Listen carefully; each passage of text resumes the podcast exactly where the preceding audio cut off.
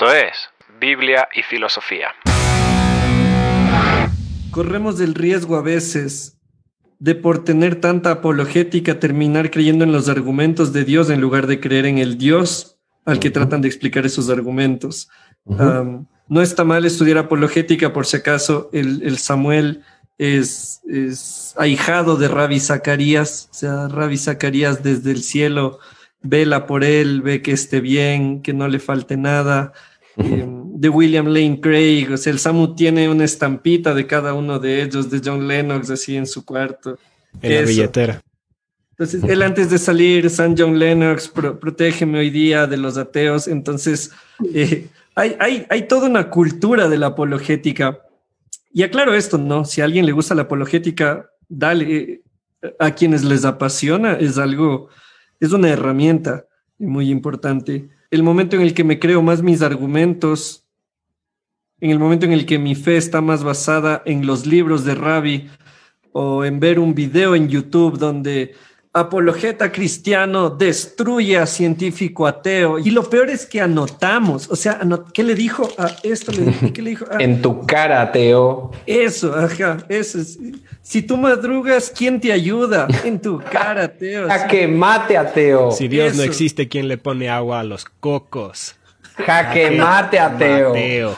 Exacto. Entonces, ah, creo que lo que acabas de mencionar, y es algo que yo quería Ah, quiero pensarlo, es el hecho de entender, estamos hoy hablando del trilema de Luis y nosotros, los creyentes, siempre hablo entre nosotros porque aún los que no me caen siguen siendo creyentes, entonces somos una sola familia.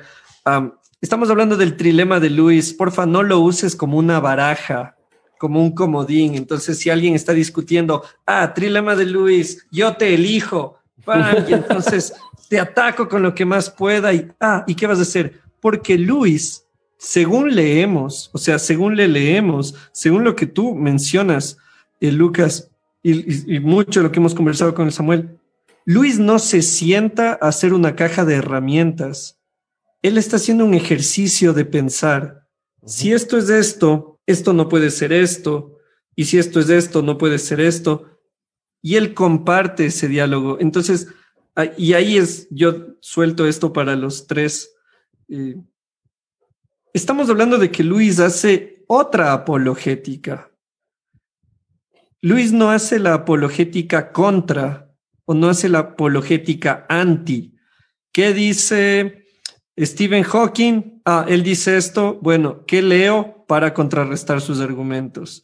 voy a leer a Dawkins y a ver qué dice él. Ah, voy a buscar en Rabbi Zacarías qué encuentro para atacar a Dawkins. No, Luis está haciendo un ejercicio del pensar su fe.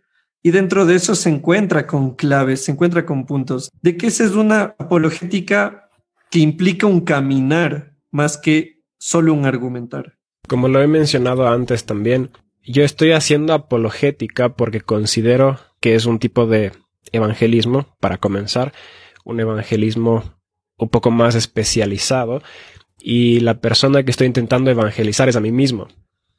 Soy hijo de misioneros y he pasado toda la vida clavado en la iglesia viendo todos los errores que tiene la iglesia, no solamente en su actuar y comportarse, sino en su discurso interno.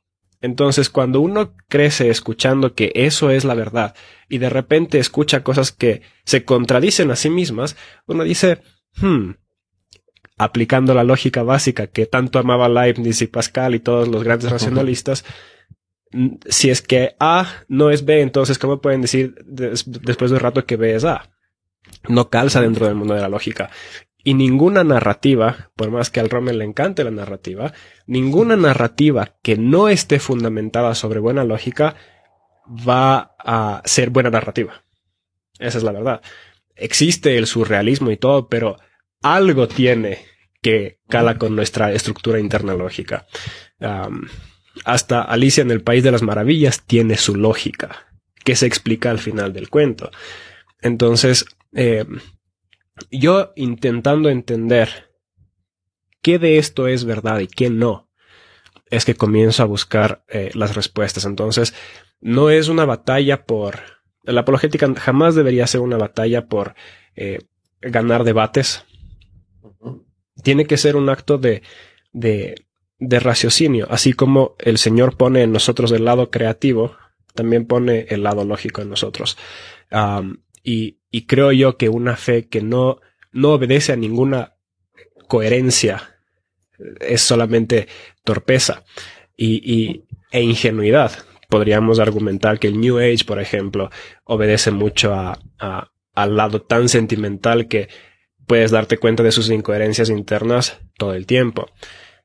Pero el cristianismo no. El cristianismo no solamente ha apelado a los que son de corazón literario, sino los que también son muy cabecita.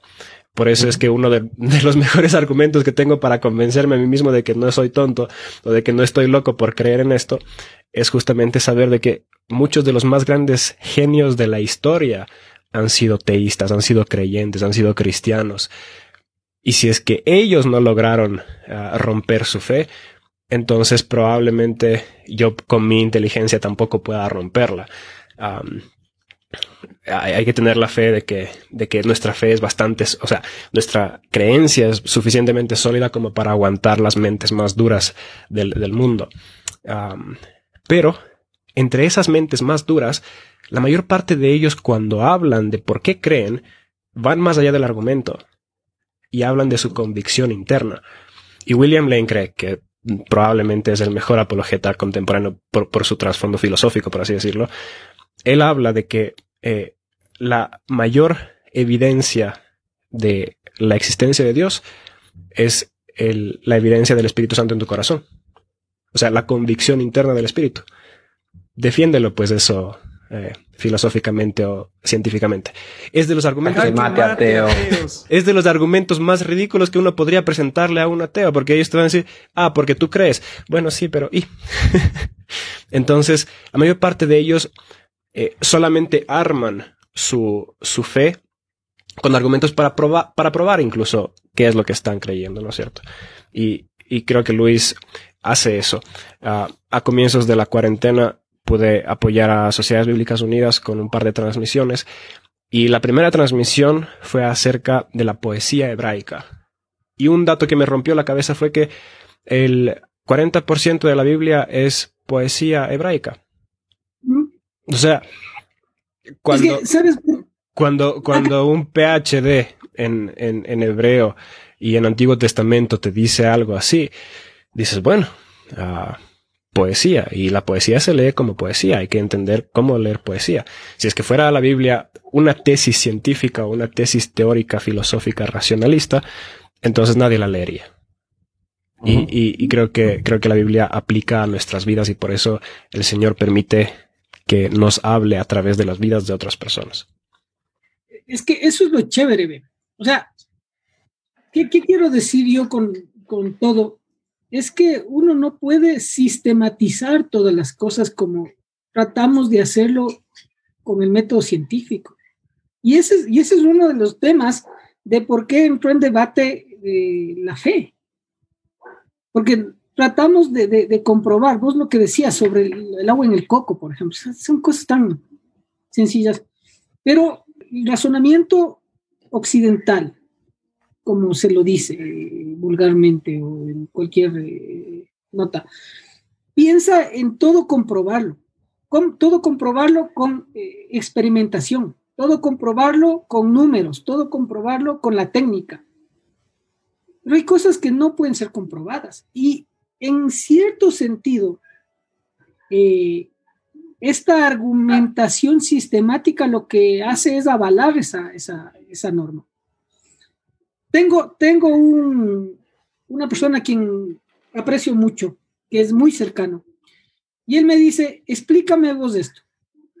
Toda la vida bautista a la N potencia, nunca tuve ninguna experiencia eh, neumatológica, eh, ni, ni, nada de esto. Nunca me hablaron del Espíritu Santo. Estoy lavando los platos en mi casa, ¡pac! viene el Espíritu Santo y me bota y, y, empiezo a sentir una, una conexión mística con el Espíritu Santo. Y desde ahí he sido pentecostal toda mi vida sin que nadie me explique lo, la pentecostalidad.